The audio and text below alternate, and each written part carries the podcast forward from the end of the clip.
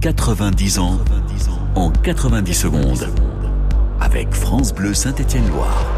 En quête d'une septième Coupe de France depuis la dernière acquise en 1977, la SS affronte le Paris Saint-Germain ce soir de juillet 2020 au Stade de France. Sept ans plus tôt, les Verts ont gagné la Coupe de la Ligue dans cette même enceinte face à Rennes. L'affiche marque le retour des spectateurs dans les stades après deux saisons de crise sanitaire. Cette finale est aussi et surtout le dernier match d'un enfant du club.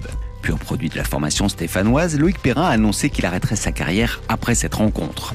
Arrivé à la SS en 1997, après des débuts à Périgneux et un passage à Saint-Charles-Vigilante, club de quartier de Saint-Étienne, l'ancien milieu de terrain offensif, qui s'est révélé comme défenseur central, a joué toute sa carrière sous le maillot vert. 471 matchs, 30 buts, 4 sélections d'équipe de France Espoir, une montée en Ligue 1 dès sa première apparition dans le groupe pro, sous l'ère de Frédéric Antonetti en 2004, des retours malgré plusieurs graves blessures et un statut de réserviste dans l'équipe de France que le sélectionneur Didier Deschamps prépare pour la Coupe du Monde au Brésil en 2014. Dans le forêt, Loïc Perrin est devenu une Malheureusement, ce soir de fête tourne vite au cauchemar. Mené par les Parisiens sur un but du Brésilien Neymar dès le quart d'heure de jeu, les joueurs de Claude Puel vont devoir évoluer en infériorité numérique pendant une heure. Coupable d'un excès d'engagement, Louis Perrin est victime de la vivacité d'un jeune joueur qui commence tout juste à éblouir la planète football, un certain Kylian Mbappé. Sa carrière de joueur professionnel se termine sur un carton rouge et des pleurs, et ce sont les Parisiens qui remportent la 13e Coupe de France de leur histoire. 90 ans en 90 secondes. À retrouver sur FranceBleu.fr.